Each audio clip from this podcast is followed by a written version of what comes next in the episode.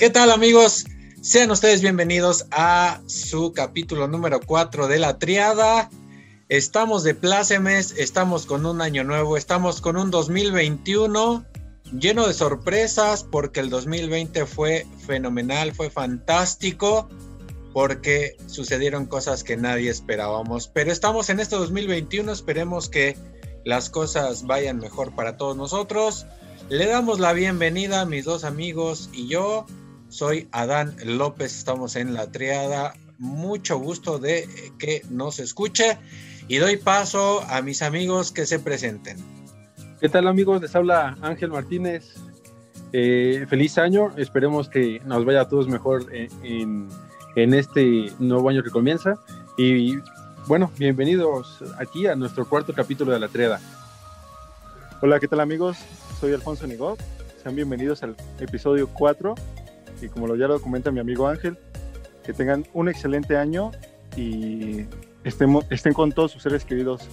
Pues ya los escuchó amigos, yo también les deseo que pasen un fantástico, fantástico inicio de año, que les vaya muy bien que tengan salud sobre todo, que hagamos caso a las autoridades médicas para que esto nosotros mismos hagamos que mejore y estemos muchísimo mejor y estemos sin incertidumbres en este año que esperemos sea muchísimo mejor de lo que hayamos pensado todos nosotros. Y bueno, empezando el año, empezando las deudas nuevamente, empezando los compromisos, empezando eh, no digo las fiestas, porque las fiestas están prohibidas, no deben de hacerse, aunque algunas personas lo están eh, desarrollando, no deberían. ¿Ah, sí? Eso no lo sabía. Pero, pues sí, así es. Algunos inconscientes, algunos que creen que esto es mentira, desafortunadamente lo están haciendo y pues eso, pues como ustedes y yo sabemos amigos, ha afectado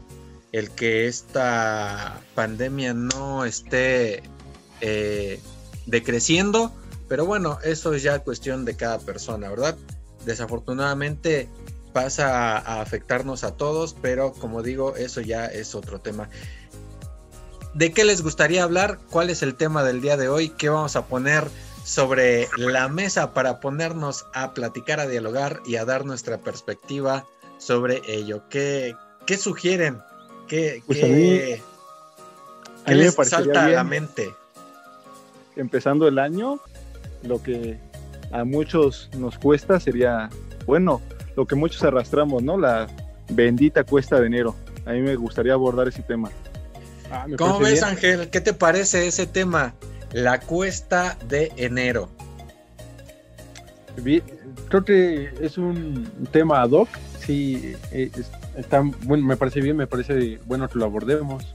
Eh, bueno, como tal, eh, y ya entrando un poco en tema y dando mi, punto de vista, eh, han sido yo poco, poco, como unos cinco años en, en los que ya soy eh, independiente económicamente y afortunadamente en mi caso la cuesta de enero me afecta un poco, no, no mucho.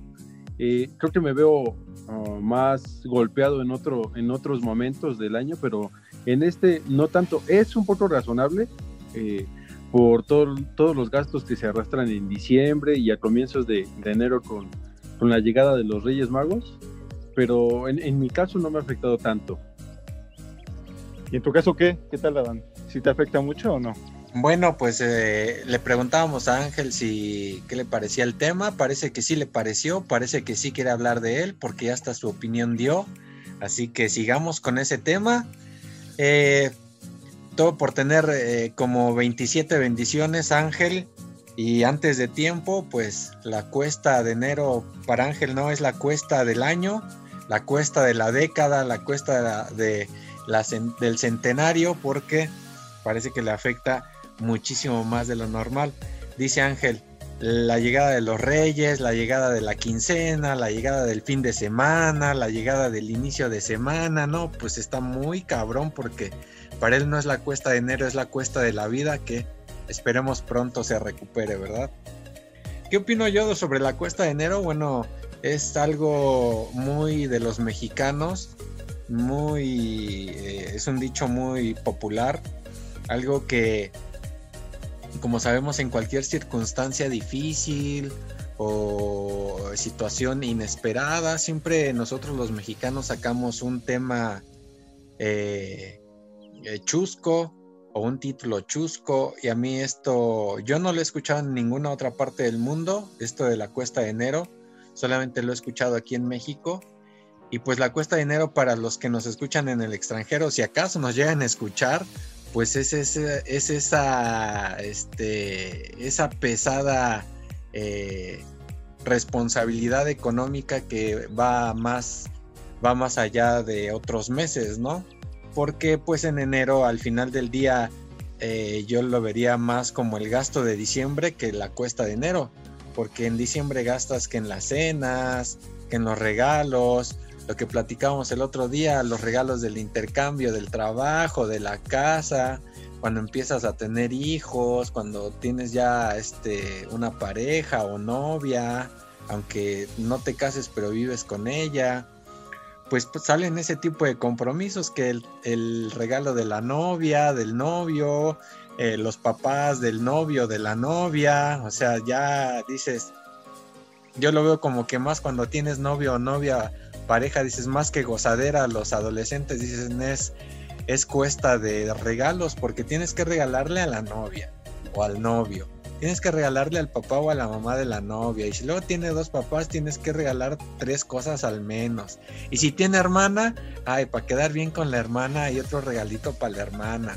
Así que, y ya no hables de tu familia, porque con tu familia igual es lo mismo. Tienes que, no tienes, pero regalas cosas. Eh, si tienes hermanos. Y entonces todos esos gastos, pues en la cuesta de enero dices, pues ya no tienes ya no te queda mucho dinero. El aguinaldo creo que se va a los que reciben aguinaldo. Ahí este, nuestro compañero Godín que tenemos aquí en la triada, que nos diga al respecto cómo le va con ese aguinaldo, si es que lo recibió, no lo recibió, este, pero la cuesta de enero pues es algo muy difícil y que muchos mexicanos solventan de diversas formas. Sí, así es. Pues como es chusco porque es el mes de diciembre es donde más los mexicanos eh, más reciben dinero y por el mal hábito de no ahorrar, bueno, yo veo eso, es donde más les cuesta exactamente enero, porque todos reciben dinero y parece que les hace de esquema, se lo quieren gastar en esto y así no les alcance, se hacen de más deudas, que les dan 10 mil de aguinaldo y viene una pantalla de 20 mil ahí van y la compran y se endeudan esos 10 mil, les cuestan 20 mil más. dicen, no inventes, te salió un 30 mil.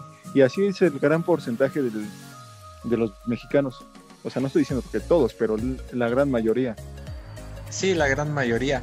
Ahora con el mundo del Internet, hay, no sé si ustedes se han dado cuenta, pero pasa como que periódicamente salen ciertos memes o ciertos eh, chistes gráficos de algún tema, ¿no? Y hablando de la cuesta de enero y lo que tú dices, güero, de que la gente le dan 5 mil y gasta 10 mil, y eso es nada más en un producto, porque aparte de lo de las cenas, los regalos, este, que el, caldo, la birria para la cruda, o sea, la salida a comer al tianguis, el alcohol, todo eso, o sea, suma, ¿no? Todo eso ya, si esas personas hicieran una cuenta en un papel y lápiz y que se miraran cuánto gastarían, yo creo que eh, lo pensarían dos veces. De los 10 se gastan como 40, yo creo. Yo creo, o más. Pero a lo que iba con lo del chiste. Más lo deben a, lo que iba con lo del chiste gráfico es que ustedes ya han visto, nada más es recordarles porque la mayoría de la gente lo ha visto, que dice cómo te ponen ahí en el gráfico, ¿no? Cómo viste un rico y cómo viste el pobre. Y al principio era cómo vestía, qué tipo de ropa vestía o viste este, ahí se me fue el baño de Microsoft, ¿cómo se llama? Bill Gates. Bill Gates. ¿Cómo, ajá, qué ropas viste Bill Gates? Que es un, multimillonario y qué ropas viste un X, ¿no? Dicen, el X se compra, se compra sus Jordan, se compra su Louis Vuitton de bolsa, aunque sea hombre, digamos un futbolista, ¿no? Un Gucci, un, o sea, unas, unos ropajes de mínimo 10 mil pesos cada pieza, mínimo. Y Bill Gates utiliza ropa de mil pesos la pieza. O sea, te das cuenta. Ropa más casual. Ah, más casual y que te sirve para lo mismo y que no te da. Eh, pues no te da nada más. O sea, ¿para qué te sirve una, digamos, los futbolistas, no? Ellos no, no, no sufren la cuesta de enero porque les pagan. Los diputados no sufren la cuesta de enero. Eh, los artistas hoy día yo creo que sí están sufriendo la cuesta de enero, ¿no? Eh, los políticos no lo sufren, los gobernantes no lo sufren, los del Vaticano pues mucho menos, los que son godines pues sí lo sufren porque pues ese es su modo de vida, estar sufriendo la cuesta de enero, pero te das cuenta con eso, o sea, el mexicano sufre la cuesta de enero porque, como dices tú, güero, gasta más de lo que tiene. Con eh, la sabienda de que, ah, chinga su madre, tengo trabajo, pues qué más da. O sea, mañana me voy a morir. O sea, esos dichos, como que yo veo que hay cierta, ciertos pensamientos de nosotros los mexicanos que te hace entrar en el valemadrismo que a mediano y a largo plazo te afecta mucho más de lo que crees. Y esas personas cuando están a mediano o a largo plazo y no han logrado más económicamente hablando, pues es por ese valemadrismo de que ya hasta se sienten orgullosos. Este, y lo digo con todo respeto, Ángel, o sea, no, no creas que es siempre estar haciendo lo mismo de chingue y chingue, tú no. Pero, por ejemplo, el otro conocido que teníamos, que lo conocen, el que maneja, que empieza con M su nombre, o sea, puta, hasta le daba un chingo de orgullo que yo Cruz Azulina y la chingada y siempre pierde el Cruz Azul, ¿no? Y yo le decía, o sea, yo con él veía reflejado eso de que no manches, o sea, hasta lo que es nocivo para ti, te sientes orgulloso de eso. Y hoy día muchos mexicanos, ah, es que si uno no sufre la cuesta de enero no es mexicano. O sea, te acostumbras a lo malo, te acostumbras a lo que no te hace bien, te acostumbras y hasta ya lo dices con orgullo como si fuera algo bueno. Por eso la cuesta de enero yo veo que es algo malo, pero que la gente luego, o sea, lo ve normal. Y digo, yo no creo que sea normal que debas dinero, yo no creo que sea normal que sufras para llegar a la quincena, yo no veo que sea normal que, que no te alcance para algo que quieras comerte o comprarte, ¿no? Esa es mi opinión, eso es lo que yo veo. Sí, así es. Eh, yo, eh, bueno, abordando un poco lo del aguinaldo, sí, la verdad tuve fortuna de que el año pasado me dieran aguinaldo. En mi caso fue, me dieron una parte en noviembre y la otra parte ya me lo dieron a finales del, año pasado. Eh, la, parte de noviembre obviamente es una promoción del gobierno para eh, fomentar el, buen fin. Y pues bueno, yo lo que le hice a mi aguinaldo pues fue administrarlo. Una, una parte sí me gasté para hacerle unas mejoras a la vivienda en donde estoy y la otra es lo, ahorré. Entonces, y eh, siento que lo de la cuesta de enero es, es un pésimo hábito eh, de financiero del mexicano. Diciembre con el, el, 24 y el 6 de enero son días forzosos, bueno, para quienes eh, quieren dar un presente a, a, alguien o algo así, saben que de ley van a tener que gastar en esos dos días, en alguno de esos dos días solamente eh, habría, ya depende de cada persona, que, en qué momento decide hacer ese gasto. A mí me parece sorprendente que eh, haya personas que estén el mero, eh, si van a dar un regalo el 6, el 6 de enero, me, se me hace sorprendente que el mero 5 de enero en la noche estén buscando algo que comprar. Eso se me hace muy sorprendente, muy increíble. O sea, ¿cómo es que la gente se espera hasta el final?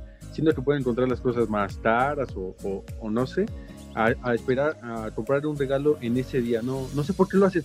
Yo, yo cuando quiero regalar un presente y sé que de ley tengo que comprarlo, yo lo compro desde meses antes y ya lo, lo tengo ahí porque sé que tengo que gastarlo, de ley lo, lo, voy a gastar y me sale más barato antes de que empiece toda esta temporada. Es un pésimo hábito del mexicano, eh, es ese ejemplo típico del 5 de, enero en donde en los bazares navideños, cómo están todos, todos ahí comprando. Igual, o sea, de, de la, las compras que se hacen en la cena de Navidad y eso se va mucho, mucho dinero. Es lo, es lo malo que tiene que cargar con todo eso en, en estos días en enero. Pues sí, Ángel, pero eso lo que es lo que tú dices, más que de sufrir en, en enero, es que no, eh, no, no se organizan o no planean en diciembre, ¿no? Porque si tú lo ves fríamente o si lo ven fríamente, lo que es la cuesta de enero, pues es la desorganización de diciembre. O sea, el malgastar de diciembre, más que nada es eso. Y lo que tú dices de que el 5 de enero en la noche están este, buscando los regalos, pues es, ese es el reflejo exacto, ese es el, eh, eh, digamos, eso, eso refleja en gran parte eh, el, actuar del mexicano, que todo lo deja a la última hora, lo, deja de último momento, hasta el, final. Ajá. Algunos Reyes Magos, algunos lo toman como que es el, el único momento. Yo creo que de esas personas, Ángel, que dices tú que hacen su, sus compras el 5 de enero en la noche, yo creo que un 10% de personas, esos reyes magos, yo creo que ellos sí no tienen otro momento en que hacerlo, porque no tienen la oportunidad de esos reyes magos eh, tener eh, otro momento en que hacerlo, ¿no? Eh, para que los niños sigan teniendo esa ilusión, bueno, pues entonces, digamos, no les queda de otra que utilizar esa, ese día, esa hora para poder hacerlo por diferentes situaciones, ¿no?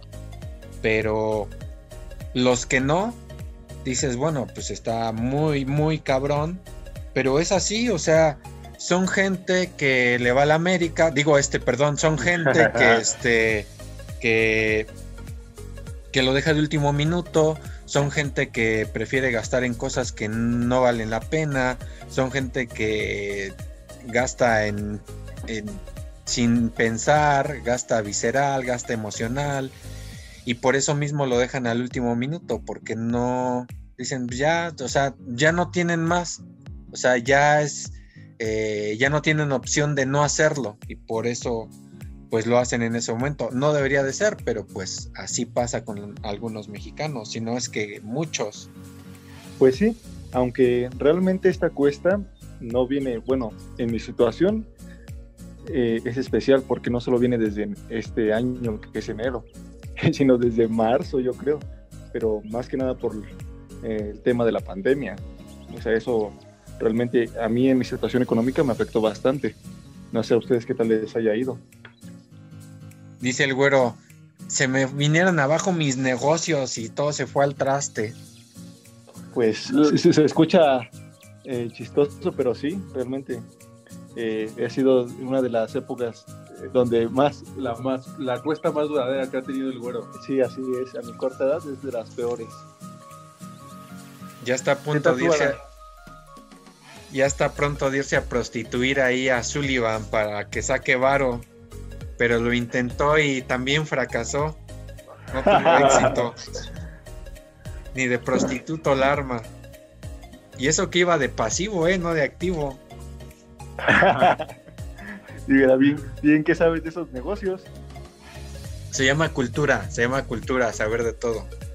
Pues es que la cuesta de enero no a todos les da en enero, a todos les da, eh, como dices tú, la cuesta de enero, la cuesta de febrero, de marzo, de abril, de mayo, de junio, de julio y la cuesta de todo el año. Aquí lo grave de la situación es que eh, lo que se ha vivido hasta el momento de la pandemia ha hecho que, que esa cuesta no sea la cuesta de enero, sino que sea la cuesta, bueno, que... más cuesta? ustedes ya lo saben y yo también ya lo sé, pero si alguno de los que amablemente nos escuchan no, no lo saben, bueno, una cuesta es una pendiente o un camino que va de que tienes que subir un camino en el que en orden eh, lineal tienes que ir hacia arriba, por eso es la cuesta, o sea, porque cuesta mucho trabajo subirla, pero no es porque cueste de costar, sino que es una cuesta porque el esfuerzo físico tiene que ser más grande porque vas caminando hacia arriba en una en un montículo. Una pendiente. ajá. Una montaña Es que, es que pendiente es hacia abajo, por eso no dije Sí, la sí. pendiente. Sí, cierto. La cuesta, digamos que la pendiente es de arriba abajo y la cuesta es de abajo hacia arriba. Por eso se le dice la cuesta de enero. Pero para muchos empresarios, muchos emprendedores, muchos eh, negocios familiares, yo creo que el 2020 fue un, un parteaguas mundialmente hablando para los tiempos modernos, porque esto no se había suscitado desde el siglo pasado. Y es algo muy difícil, una cuesta muy difícil que aunque no sea inicio de año y aunque sean, eh, aunque hayan planeado de buena forma sus finanzas, pues no te alcanza, como dices tú, güero, o sea, no te alcanza tener un año tu negocio cerrado, los que tienen negocio, no te alcanza el que no vendas en seis meses y tengas que pagar sueldos. Es muy, muy complicado. La cuesta de enero eh, hoy en día para los mexicanos es, yo creo, un poco más difícil porque no todos tienen trabajo, pero te das cuenta que aunque no tengan trabajo todos y aunque algunos lo perdieron, eh, seguían gastando, no igual, pero seguían gastando. Y ahí te das cuenta que entonces son personas que toda la vida van a sufrir la cuesta de enero. Por eso mismo que les digo, o sea, eso es mi opinión. O sea, mucha gente es del valemadrismo de, ay, mañana me voy a morir y no la voy a gozar. O sea, yo lo Sí. veo como desde mi perspectiva, con todo el respeto que me merecen los que nos escuchan, es de que, o sea, es, es una justificación para mí, para mí, es una justificación de hacer algo que no se debería de hacer. ¿A qué me refiero con esto? No es que les no es que tengan que hacer siempre algo bueno, porque lo bueno y lo malo es depende de donde lo veas, o sea, es circunstancial o es eh, tiene una perspectiva diferente para una misma persona, lo bueno y lo malo, o para dos personas tiene conceptos diferentes la palabra bueno y la palabra malo. A lo que yo me refiero es que a veces justifican sus, eh, sus vicios o sus malas actitudes o sus malos hábitos con que me voy a morir mañana.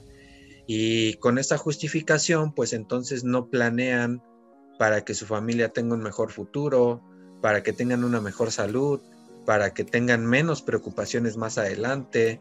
Ese tipo de cosas que al final del día puedes planear tus finanzas y puedes gozarla también. Yo pienso que cuando planeas tus finanzas, gozas mejor de la vida, pero a veces mucha gente o muchos mexicanos no lo cree así. Sí, así es. Está como el que dices, de algo me voy a morir, ¿no? Con esto que no creen de la situación de la pandemia. Sí, exacto. Está- es, es algo parecido y similar. Más bien es lo mismo, sí, pero sí, en esta, en esta ocasión económicamente.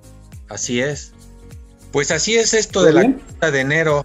Siempre hay cosas a favor, cosas en contra, pero yo creo que la cuesta de enero no trae muchas cosas a favor. Realmente no es una época difícil donde se sufre. eh, están de plácemes los de Electra, los de Coppel, los de las tarjetas de Suburbia, de Liverpool, ¿verdad? Porque eh, todo diciembre se, se engrosó esa deuda con esas tiendas y todo lo que resta del año, de lo que resta de 5 o 10 años, pues se va a seguir pagando. Así que, eh, pero cuando llegue diciembre, otra vez va a pasar lo mismo. Otra vez es. va a ser, e- esto es cíclico.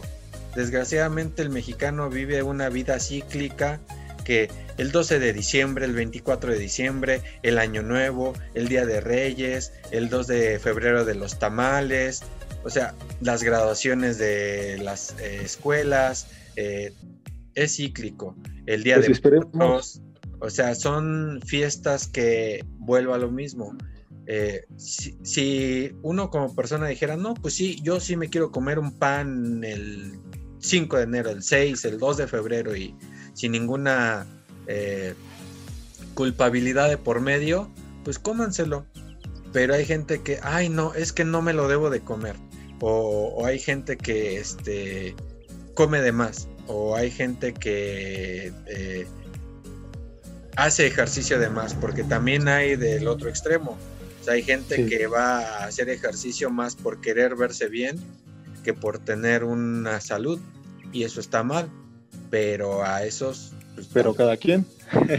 sí. pero fíjate que aquí en México se le tacha más a la persona que come de más que al que hace ejercicio de más. Porque si tú lo ves fríamente, es exactamente lo mismo.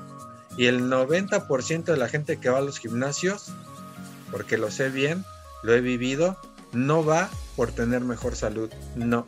El 90% va porque se quiere ver buenote y se quiere ver buenota. Ese es el punto. Y si no, checa las redes sociales.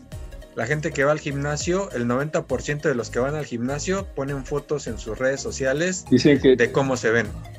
Dicen que si no las subes no funciona. No, esas son, tonterías. Hay que tener testigos. Este, pero bueno, independientemente, yo creo que esperemos y hayamos aprendido algo de lo sucedido con este año, de mucha gente que se le haya dado el hábito de ahorrar, porque bueno, desde el año pasado nadie esperaba esto de la pandemia y pues obviamente muchos tenían la cuesta de enero, pero del 2020. Y en marzo fue donde empezó la pandemia y todo, ¿no? Y bueno, en mi caso, gracias a que tengo el hábito de ahorrar, fue como pude subsistir hasta el momento, ¿no? Pero mucha gente que no tiene ese hábito, ya me supongo cómo se las ha de haber visto para, para todo el largo de este año y sin trabajo, o sea, será de, haber visto muy difícil. Por eso yo creo que también el mexicano pudo haber aprendido de esto y esperemos si lo haya hecho para que más adelante, eh, en este año que viene, nos vaya mejor a todos y, pues sí, que aprendamos a ahorrar aún más. Y que el dicho de la cuesta de enero pues, se vaya poco a poco mitigando y pocos sean los que lo sufran. Pues ese dicho de la cuesta de negro nunca se va a ir, Ángel. Si la cuesta de enero se fuera en México, no existiría Coppel, ni Electra, ni Suburbia, ni Liverpool, ¿eh? Yo creo que con el buen fin todavía existiría. Pues igual y sí, pero son empresas que subsisten de la deuda que tienen los que compran ahí. Sí, del mal, del mal hábito del mexicano y volvemos a lo mismo, ¿no? Gracias a ellos, eh, bueno, a los que sacan las cosas a crédito, eh, pues se hacen ricos ellos, porque de verdad elevan bastante sus precios y no sé cómo la gente lo sigue comprando.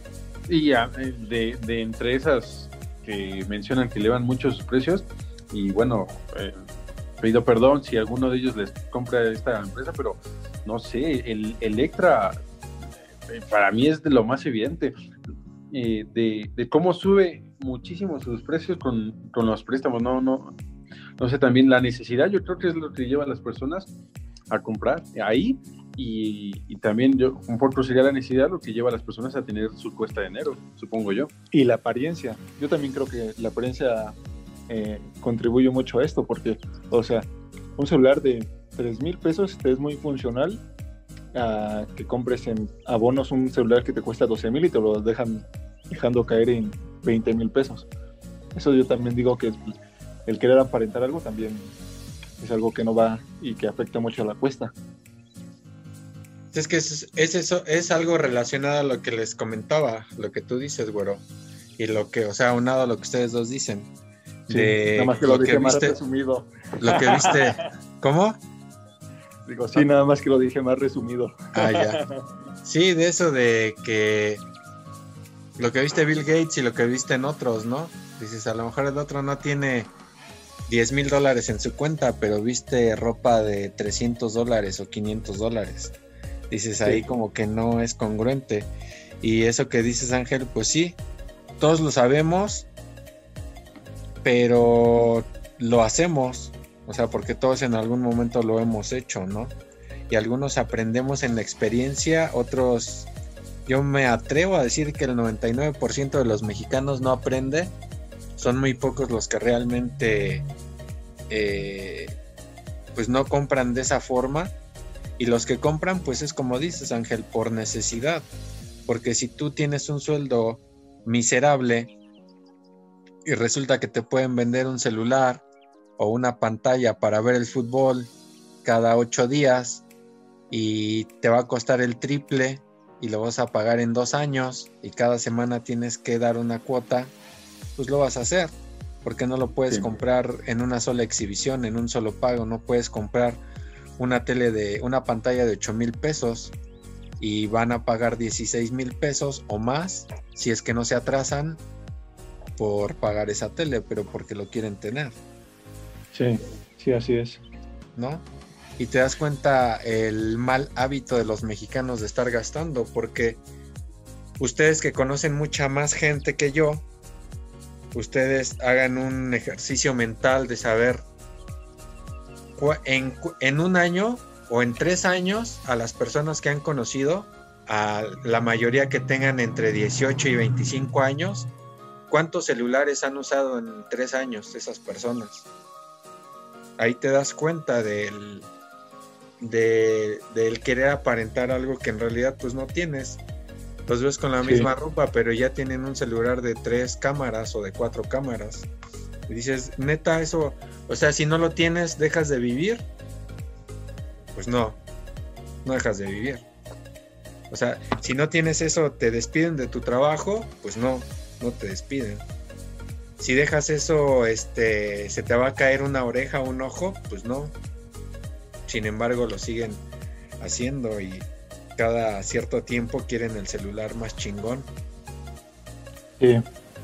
Que contradiciendo a la vez eso un poco, eh, cuando no lo sacas a pagos, yo creo que también es darte un gusto de tu esfuerzo de trabajo, eh, darte un gusto. Yo relacionándolo para que no me afecte el comentario a mí. ¿Se, sintió el bueno con esos cambios celulares cada mes? No, yo Hasta el momento sin abonos. Pero no es mi esfuerzo, dice el güero. No, yo lo que me estoy refiriendo es esa gente que en lugar de ver otras prioridades ven primero el celular. O sea, en tu caso no siempre es así. Y si llega a ser así, dices, bueno, no, no vas a dejar de, de ir al oculista o a que te haga tus lentes por el celular. O no vas a dejar de, este, de pagar la cuota de tu licenciatura por el celular. O sea, pero hay gente que sí lo hace. O sea, desgraciadamente en México hay gente que sí lo hace. Sí, yo apenas vi un capítulo de lo de la Rosa de Guadalupe sobre eso. Ahí está, ya ves, como es cierto. Esa maldita cuesta de enero, pues cuesta mucho dinero, pero es un beneplácito para los que tienen grandes empresas como Electra y como Coppel. Sí, la verdad es que, que sigues ahí endeudado quién sabe cuánto tiempo. Y ustedes, si fueran eh, un hombre muy poderoso en México, ¿qué harían para disminuir la cuesta de enero? Impartir cursos de educación financiera.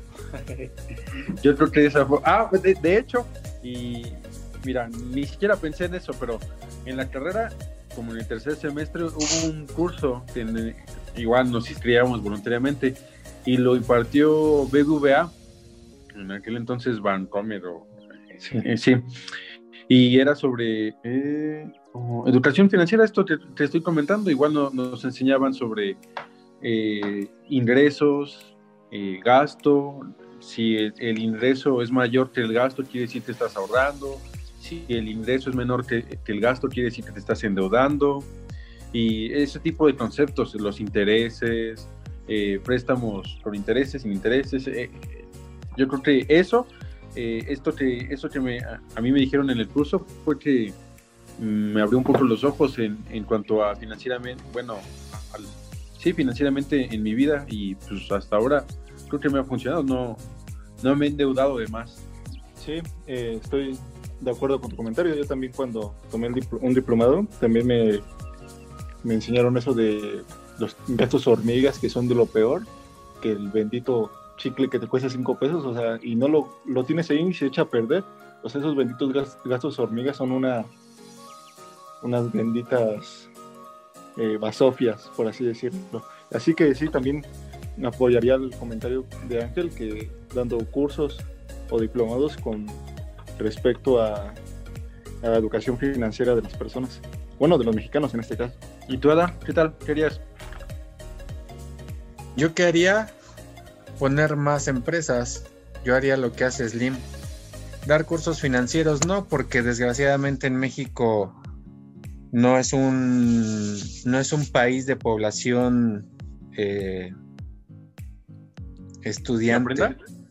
Sí, desgraciadamente no.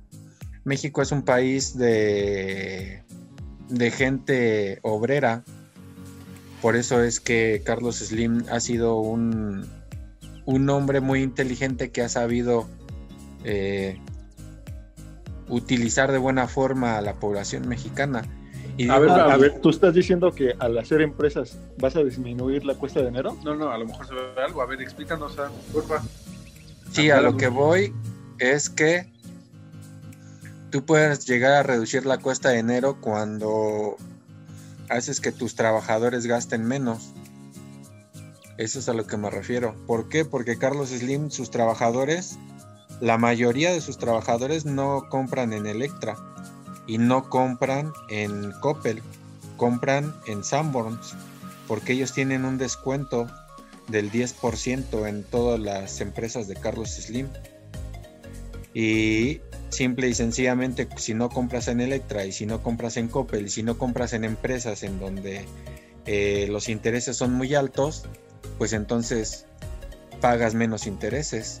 Y al final del día, si tú compras una tablet en Sanborns que te cuesta 4 mil pesos y te van a hacer un descuento y la compras en 3.300, la compras con tu tarjeta de crédito de Inbursa, que es del mismo jefe, entonces en Inbursa pagas muchísimos menos intereses que lo que estás pagando en Electra. En Electra pasa, pagas el doble o el triple. A lo que voy con esto es que es algo muy, labora, el, muy laborioso, digamos, no es un paso sencillo hacer esto y que pase esto. Pero yo haría lo mismo que Carlos Slim. Pondría Grupo López Quesada y haría lo que hace Slim y a mis trabajadores pagarles bien. harías igualito lo, lo mismo. Sí, o sea, no vayas a gastar allá. Yo te vendo mis productos, te los vendo con un descuento. Y si quieres utilizar la banca que es mía, pues utilízala porque yo te voy a cobrar menos intereses. O sea, al final del día es un ganar-ganar. Ganar para ellos que no se endeuden tanto y ganar yo que compren mis productos. El dar un curso de cultura financiera para mí no sirve porque la realidad... Ya lo tomé, dice. no, porque la realidad te muestra otra cosa. Te puede servir para un 2% de la población. Pero yo pues creo que... Pero ¿a poco tú también te eh, tendrías trabajando en tus empresas a cuánta población? ¿El 15%? Pues a lo mejor.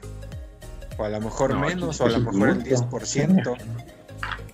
Sí, el porque punto, ya. El punto al que voy es que yo haría con hechos de ayudar a las personas más que con teoría. Porque la cultura financiera es como que vayas a la universidad. O sea, tú vas y cursas tu carrera y, y eso no te garantiza que te den el título. Solamente el 5% de los egresados de universidad son titulados, el 5%. Y no puedes cuantificar cuánto eh, cuántas personas que tomaron el curso de BBVA en realidad están aplicando o en realidad les está sirviendo o en realidad no están pagando tantos intereses. No es cuantificable. Y Carlos Slim en sus empresas, pues sí es cuantificable cuántos tiene, cuántos compran en sus empresas y los que trabajan en sus empresas, qué deuda tienen con él o con otras empresas. Yo haría eso. O sea, yo haría eso de sí tener más empresas para darles, para ofrecerles productos a mis empleados a un menor costo y que no se endeudaran tanto. Al no endeudarse tanto mis trabajadores, ¿qué va a pasar? Me van a seguir comprando porque saben que yo no me quiero aprovechar de ellos. Y en Electra yo no digo que se aprovechen de las personas, pero los intereses son muy altos, muy, muy altos. O sea, no se aprovechan porque al final el trabajador es el que va y el que lo compra. O sea, el consumidor es el que va a Electra y lo compra, nadie le pone una pistola en la cabeza. Pero claro, nada más estás enfocando en las tiendas, o sea, la cuesta de dinero no solo se enfoca en comprar en tiendas Electra como, o en Electra o en Coppel, sino es en muchas, más cosas. Pero bueno, está bien tu punto. Pero bueno, yo creo que aquí lo que se basa es en lo que decíamos, el mexicano es irresponsable y compra a más no poder. Hablamos de responsabilidad, eh, de, de, enseñar eh, a manejar eh, responsablemente tus finanzas. yo creo que a eso se refiere. No importa qué tantos descuentos le pongas o qué, bueno, así yo lo veo, no importa qué tantos descuentos le pongas o qué tantos intereses les pongas. Si, si me das un producto a muy bajo precio y con bajos intereses, a lo mejor ya hasta te puedo comprar tres y aún así me endeudo. Yo creo que no importa de, las, de los descuentos o promociones o que quieras ayudar, sino de la educación que cada quien tenga, de la responsabilidad que cada quien tenga de sus finanzas.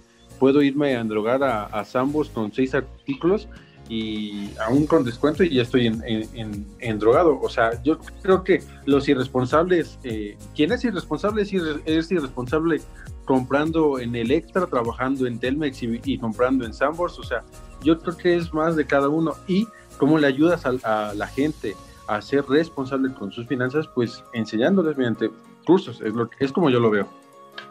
Sí, en eso tienes razón. Nada más que aquí en donde yo choco en eso es que no puedes hacer responsable al irresponsable. Ese es el punto. Y como te digo, y no lo vas a hacer y, no lo va al irresponsable no lo vas a hacer responsable en Sambors o en Electra, se va a drogar, yo creo. Y no porque trabaje en una de tus empresas se va a hacer responsable, pero pues sí, tienen razón los dos, bueno, muy buenos puntos. Sí, a lo que yo iba con el comentario o con mi intención es de que si se van a endrogar, pues que se endroguen lo menos posible. Y como dices tú... O que se, endroguen en mis empresas. Ah, no lo había pensado así, ¿eh? Pues es que este... El dueño de Electra es exactamente lo mismo, pero con unos intereses muchísimo más altos, el triple. O sea, Ricardo Salinas hace exactamente lo mismo. O sea, igual. Lo que pasa que en sus empresas él cobra el triple de intereses. Y ahí pasa, ahí pasa al revés. Ahí pasa al revés de los que son trabajadores de Slim, le compran Slim. Eh, porque tengo algunos conocidos que trabajan en empresas de Slim y por eso es lo que les comentaba, o sea que les hacen descuentos y que ellos dicen, no, pues es que si allá un Xbox me cuesta 10 mil pesos y aquí con la empresa del, tío Slim me cuesta 10 mil menos mi descuento, pues ¿dónde lo compras? Sí, sí, sí, sí. O el otro dices, allá me cuesta el Xbox a crédito tanto y aquí también lo puedo comprar a crédito y en Electra me va a costar o en Walmart me va a costar el 30% de intereses y aquí con el T Slim me va a costar el 12% de intereses. ¿Dónde lo compras? A lo que vas también es eh, nada más porque les cuesta menos. Pues sí. O sea, tengas o, no tengas tengas o no tengas curso de BBVA, o sea, compras, o sea, pero la realidad es que vas y compras donde menos te donde menos te cueste. Y a lo que iba con mi comentario es que los que trabajan en, con el tío Ricardo Salinas, pues no le no compran en las empresas de Ricardo Salinas. O sea, van a otras, van al del tío que está más barato. sí, sí, sí. Pero vuelvo a lo mismo. Como típico mexicano, te cuesta 10 mil, te sobran 2 mil pesos. Ahí no vas a decir, ten, lo compro para mi despensa. Vas de güey, vas a comprarte, me sobró 2 mil, ah, voy a comprar una palanca ¿cuánto te cuesta? 1500. Ah, pues no hay pedo, me llevo dos y ya te vuelves a endeudar. Eso es al, punto al que iba yo también. Pero bueno, ese es mi punto de vista también. Y, que de hecho, mm, con tan solo comparar precios y tomarte tu tiempo para ver eh, el mismo producto en cuánto está instalado en tal otro lado y cuánto te cuestan intereses y todo y todo eso sin intereses eso ya es eh, responsabilidad eh, eso ya es poner e, eso ya es educación financiera, eso ya es, eh, es tomar en cuenta que te lo vas a gastar, vas a comprar ese producto, pero tienes que ver en dónde te lo vas a en dónde te conviene más comprártelo, en dónde te va a costar menos. Con tan solo eh, comparar en, en varias sucursales en dónde lo vas a comprar, eso ya quiere decir educación. Y bueno, habrá que saber cómo es que, cómo es que las personas eh, se enseñaron a comparar, cómo es que las personas se enseñaron a no, a no comprar en el primer lugar en donde llegan y, oye, ¿en cuánto está en tanto? Ah, dámelo. Eh, hay que ver cómo es que las personas fueron aprendiendo a, no, espera, aquí vale tanto, espera, vamos a la tienda de la esquina, a lo mejor ahí está más barato. Hay que ver cómo es que cada quien lo fue, eh, fue enseñando y aprendiendo todo esto. Pues sí, pero yo, a lo que tú dices, sí es cierto eso que dices, pero yo no creo que la mayoría hayan aprendido por cursos de, cultura financiera. La mayoría aprendió por la mercadotecnia, desgraciadamente. ¿Por qué?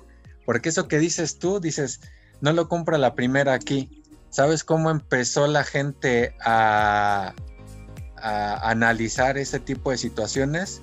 Porque, ¿Cómo? ¿cómo? Pues por los descuentos o por las promociones. Eso fue. O sea, la cultura financiera coloquial fue eso. De que compra aquí una laptop, una Apple, eh, y te cuesta 20 mil pesos en Best Buy. Ajá. Y resulta que vas a ver esa computadora en, no sé, en Sanborns, por decir alguna cosa, o en Office Depot, y te dicen, aquí te cuesta 19.900 y tenemos la promoción de esto.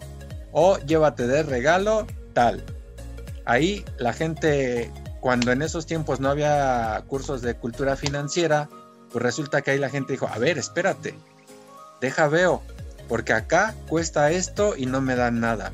Aquí cuesta esto y me dan a meses sin intereses. Ahí ya empezó a entrar la palabra, los, ahí empezaron a tomar en cuenta los intereses. Ay, mira, no me van a cobrar intereses. O sea, yo mi opinión es que así empezó la cultura financiera, que hoy día ya mucha gente sabe comparar eso y de que a ver aquí cuánto me cobran y de que acá cuánto cobran. Ajá, sí. En, eso estoy de acuerdo contigo. Pero también déjame decirte que mucha gente sí analiza eso y le vale madre, al final del día compra donde sea. ¿Por qué? Porque hay algunas cosas que no hay tanta diferencia entre el precio de un lado y en el precio de otro. Y a lo que decía el güero al principio, eh, sí tiene razón en parte, pero en lo que yo difiero con él, pues es que sí, o sea, o aunado a lo que ustedes dos dicen, la mejor cultura financiera que puedes tener es no comprar cosas que no necesitas, así de sencillo. O sea, sí está bien que digas, bueno, a ver, quiero un control, quiero una consola, quiero una pantalla, quiero un celular, quiero ropa, quiero esto. Pues sí, pero yo el mejor eh, curso de cultura financiera que podría tener, si yo fuera el banco, el banco PP Plus, diría, a ver señores, el, curso de cultura financiera, sí, no gasten más de la mitad de lo que ganan, ya, están graduados, vámonos. O sea, eso, así de sencillo, sea lo que sea, sea un lápiz, una goma, una consola, una laptop, una tablet, necesita, o sea, ¿Qué, nos pasa a nosotros tres si dejamos de jugar Fortnite? ¿Nos morimos? No nos pasa nada. ¿Qué le pasa a una persona si no compra un carro nuevo, aunque no tenga el poder adquisitivo? No le pasa nada.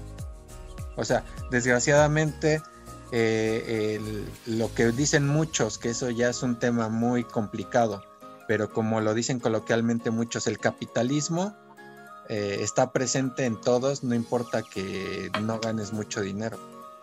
Pero la cultura financiera es eso, o sea, no compres lo que no necesites. Para mí. Eh, pero la cuesta de enero es eso, es compraste todo lo que no necesitabas y ahora lo tienes que pagar. Y no nada más en enero, todo el año. Si bien te va, que si compraste en Electra, pues es los próximos tres años o cuatro, ¿no? ¿Qué dices? Pero si compraste con mi tío Sanborn. si compraste con el padrino Slim, pues igual son los años que tú quieras pagar, ¿no? Es que fíjense, eso que dicen ustedes, o sea, todos tenemos razón en ciertos puntos. Eh, lo que dice Ángel es de analizar cuánto me cobran de intereses acá y acá. Pero déjame decirte una cosa, Ángel. Esa, esa responsabilidad mucho tiempo fue irresponsabilidad, compadrazgo y estar coludido el gobierno de México con los bancos. Porque los bancos cobraban los intereses e iban subiendo, la tasa de interés iba subiendo, iba subiendo, iba subiendo, iba subiendo. Y el gobierno nunca le dijo a los bancos, a ver, a ver, a ver, espérenme tantito. Ajá. O sea, ya no pueden cobrar más de cierta cantidad de puntos porcentuales de intereses. Y yo, todos los gobiernos han tenido cosas buenas y malas, pero ahora con el gobierno actual le puso un punto a, los bancos que les dijo, a ver señores, ustedes no pueden cobrar, cobrar más de cierta cantidad de intereses, no pueden pasar de este porcentaje de intereses que le cobren a la ciudadanía. Ajá. Pero anteriormente estaba subiendo y subiendo y subiendo, y lo digo por experiencia propia, de que yo pagué muchos años tarjetas de crédito y subían los intereses y subía la tasa de interés anual y subía la tasa de interés anual y subía y subía y subía. Y apenas cuando entró este gobierno es que al segundo año empezó a bajar, a bajar, a bajar. O sea, es irresponsabilidad también del gobierno. O sea, sí, mucho es del mexicano, sí, pero hay alguien que debe de controlar y regular todas esas cosas. Y si eres irresponsable, yo siempre lo he dicho, es como si fueras tu papá y tienes a tus niños, ¿no? O sea, si ves que tu niño es bien gastalón y no le pones un límite o no vas con el señor de la tienda y le dices, ¿sabe qué, señor tendero? Le voy a pedir que a mi hijo no le dé un crédito de más de 10 pesos. Hasta ahí. Ajá. Pero si yo no le digo nada al tendero y resulta que luego mi hijo tiene una deuda de 200 pesos y al final mi hijo no la puede pagar, ¿qué va a pasar? Pues la tengo que pagar yo. Pero ahí no, lo que no tomas en cuenta es que el de la tienda le da al papá dinero. ¿Mandé? Digo, lo que no tomas en cuenta ahí es el que el de la tienda le da al papá el dinero. Ajá, exactamente, exacto. Y es así. por eso no tiene un límite. Es así con lo de los bancos y todo. O sea, al final del día, ¿quién es el que tiene que pagar de verdad los platos rotos? Pues el gobierno, porque si los bancos se van a la quiebra, el gobierno los tiene que salvar, como el fraude del Fobaproa, que muchos no les gusta mencionarlo, pero, pero bueno, esa es harina de otro costal. Pero es eso. Al final nos tenemos que hacer responsables de nuestras eh, actividades financieras. Sí, así es. ¿No? ¿Cuántas personas ves que compran un carro, no? Aunque sea seminuevo. O que compran carro, pero pagan renta. O sea, ese es otro reflejo que yo veo en personas. O sea, pagan renta, pero tienen carro. Y yo digo, a ah, chinga, ¿cómo? O sea, no entiendo. O sea, prefieres tener un, un, un bien o un, eh, una propiedad movible de, ¿qué te diré? 60 mil, 70 mil pesos en promedio, 80 mil, que dar un enganche de un terreno. Que muchos dicen, no, es que construir está muy caro y todo, pues sí, pero si le echas cuentas, los que han rentado o los que hemos rentado, te das cuenta cuánto pagas al año en renta y que al final no es para ti. Y nunca fue para ti. Sí, exacto. Pero, pues bueno, eso de las rentas también es, otra onda, ¿no? Es, eh, algunas por necesidad, otras por, pues, por otras cosas, pero también. Sí, por rapidez, eso también. Por comodidad, porque a muchos no les gusta sufrir. No, o sea, yo no, sí, yo no digo que todos los que rentan está mal, ¿no? Yo me refiero a esas personas que rentan y tienen otro bien por eso costoso, ¿no? O sea, los que rentan y no tienen o sea, dices, pues no, o sea, no se puede, no pueden ni siquiera dar el enganche en terreno, viven al día. O sea, esas personas dices, pues sí, ¿no? O sea, no tienes otra forma. Y todo por la bendita cuesta de enero. pues todo por la cuesta de enero, pero pues muchos lo siguen viviendo. ¿Y ustedes cómo van a vivir su cuesta de enero? Pues apretados, como, como todo buen mexicano. ¿Apretados de fifirisco? De marzo 2020. De todo. ¿Apretados de todos lados o ya tan flojitos? no, no, apretado, apretado. ¿Y qué les dejó de experiencia el 2020? ¿Qué aprendieron? En mi, en mi caso, eh, aún ahorrar más y no hacerme tan concha. Y en el mío, mmm, a lo imprevisible, te, pues no, y no como tal, bueno, y sobre todo en, en personas que tratan de ver los planes de, de, de costo-beneficio, eh, en donde prácticamente quieren, eh, lo, que se, lo que hacen es prever riesgos, prever alzas de precios y cosas así. Y bueno, el, el, evento que pasó en el 2020, ¿no? Y eso, que en el 2000, en diciembre del 2019 ya se había escuchado esto de, del coronavirus que estaba ahí contenido en China y pues nadie, pre, nadie vio, nadie eh, pudo ver la magnitud del problema que se venía. Y bueno, no pasó ni la mitad del año pasado y ya la mayoría de los países ya, ya tenían problemas. Entonces, para mí lo que me deja el año es pues lo previsible y siempre, pues por lo menos, y aunado, aunado un poco el tema del, del, de la cuesta de enero, pues a tener los ahorros, a tener algo, algo seguro para que algún problema, algo previsible que venga, eh, pues tengamos algo con que agarrarnos, porque pues si no estamos preparados nos va a, nos va, sí, de verdad nos va a hacer la cuesta de enero, pero de marzo, no, marzo y de todos los demás meses. ¿Y a ti, Adán? Pues algo que solamente reafirmar lo que he pensado varios años de que nada es seguro en la vida. Yo creo que ahí se resume totalmente lo que nos ha enseñado a todos eh, el 2020. Sí, sí, sí, muy ¿Ves? cierto, nada es para siempre.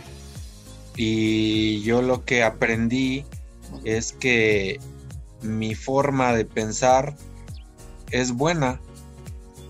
Es buena en general, hablando no de que ay soy el mejor del mundo, no, sino que creo que sí me he enfocado en las cosas que, que valen la pena. O sea, siempre había pensado que ahorrar es bueno, que no por muy bien que te vaya, eh, no se necesite ahorrar, o no por muy bien que tenga uno eh, ingresos económicos, no puede a uno irle mal. O sea, ese tipo de cosas te das cuenta que, que son buenas.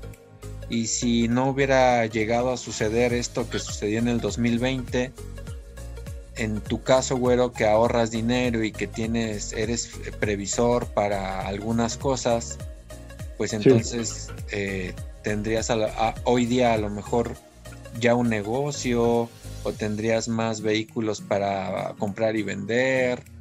O sea, sí, te das cuenta que, sí. que, que cuando tienes acciones o pensamientos que, que te pueden dejar algo positivo, pues no ves el lado negativo de las cosas. O sea, a mí que me dejó el 2020, saber que, que, que, todo puede cambiar de un momento a otro y que cuando las cosas estén bien, aprovechar esas buenas rachas para poder mejorar a mediano y a largo plazo. Bendito 2020. Pues sí, y lo que decía el güero, eh, muchos se dieron cuenta de este uh, aparente problema de salud local en, a finales del 2019, pero también te das cuenta que no todas las culturas en el mundo se comportan de forma positiva, porque no sé, seguramente ustedes vieron que lo ahí en, en China, en el lugar en donde se empezó el coronavirus. ¿Wuhan? En Wuhan. En Wuhan. Este, festejaron el año nuevo todos juntos y sin tapaboca. y algún conocido me comentaba, dice, es que por qué aquí en, bueno, por qué en China sí se pasa eso y en otras partes del mundo no. Digo, pues lo que pasa es que esos países asiáticos, hablando China, Japón, eh, los que están ahí cerca, pues son socialistas en donde si tú dices, eh, hoy trabajas siete días, trabajas siete días y, y el, el poblador o el que vive ahí o el nativo de ahí no pone peros, no dice que no, o sea, cumple las reglas que el gobierno le dice. Eh, es una persona educada y acata las órdenes de, de los que gobiernan su país. Por eso es que en otros países del mundo pues no pasa eso, porque cuando se da una indicación por parte de algún gobernante, más que nada o mucho se da en Latinoamérica de que refunfuñean y son rebeldes porque lo mismo que les decía yo hace rato muchachos que al final del día es una justificación. Yo lo veo como una justificación de que dicen ay no es que nos quieren este quieren hacer una dictadura quieren hacer lo que quieren nos roban y todo y yo pienso que esa es una justificación simple y sencillamente para ellos no esforzarse y ser mejores y ser más trabajadores, ser más ahorradores, ser más eh, incluyentes, ser más caritativos, o sea, ese tipo de cosas que pocas personas en el mundo lo tienen. Tengan mucho dinero o tengan poco dinero, son pocas las personas en el mundo que tienen una visión diferente de lo que es vivir una buena vida. Esa es mi opinión. Y muy respetable. Pues así es esto, o sea, la cuesta de enero desgraciadamente se va a seguir suscitando en México, eso no va a, desaparecer, es como si quisiéramos que desapareciera este cantar de las mañanitas a la Virgen de Guadalupe, porque aunque no fue presencial, fue en línea, pero eso va a seguir pasando, o sea, eso eso va a seguir pasando, va a seguir pasando que en las, cuando se hagan otra vez las fiestas se van a bailar las de caballo dorado, que nadie las sabe bailar, todos bien chingones en la pista. O sea, son cosas que no van a desaparecer. No van a desaparecer aquellos que odian a la América, no van a desaparecer los subcampeonatos del Cruz Azul. O sea, son ese tipo de cosas que llegaron para quedarse en México, ¿verdad? Como la cuesta de enero. Así que eh, no va a desaparecer, va a seguir pasando y lo vamos a seguir viviendo. Así es, pues igual y no desaparece, pero yo quiero invitarle a todos a que por lo menos se disminuya, o sea, pues ya cada, cada quien, ¿no? Para que nos cueste menos trabajo.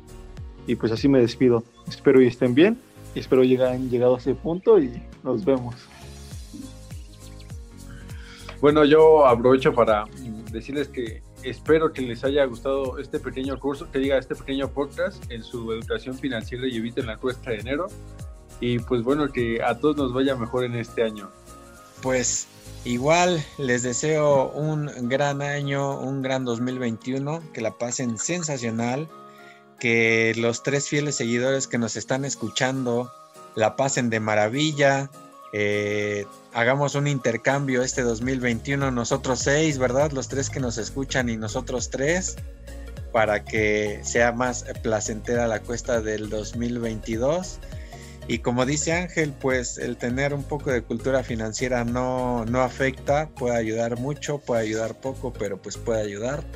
Y pues ya, cuéntenos amigos, ustedes cómo van a pasar la, la cuesta de enero, eh, indíquenos ahí en el podcast, pónganos comentarios en las redes sociales. Y esperamos pues que le vaya muy bien, que le haga caso a las autoridades de salud para que nosotros mismos hagamos que esto vaya a menos. Y muchísimas gracias por escucharnos, gracias por compartir estos momentos con nosotros, de verdad que lo disfrutamos mucho al estar aquí platicando con ustedes y nos escuchamos el próximo capítulo, así que no se lo pierda, va a estar, va a ser un tema interesantísimo, de verdad que sí. Así que nos escuchamos en el próximo capítulo de la triada. Yo soy Adán López, muchísimas gracias por escucharnos, que tenga una excelente semana, hasta luego. Adiós.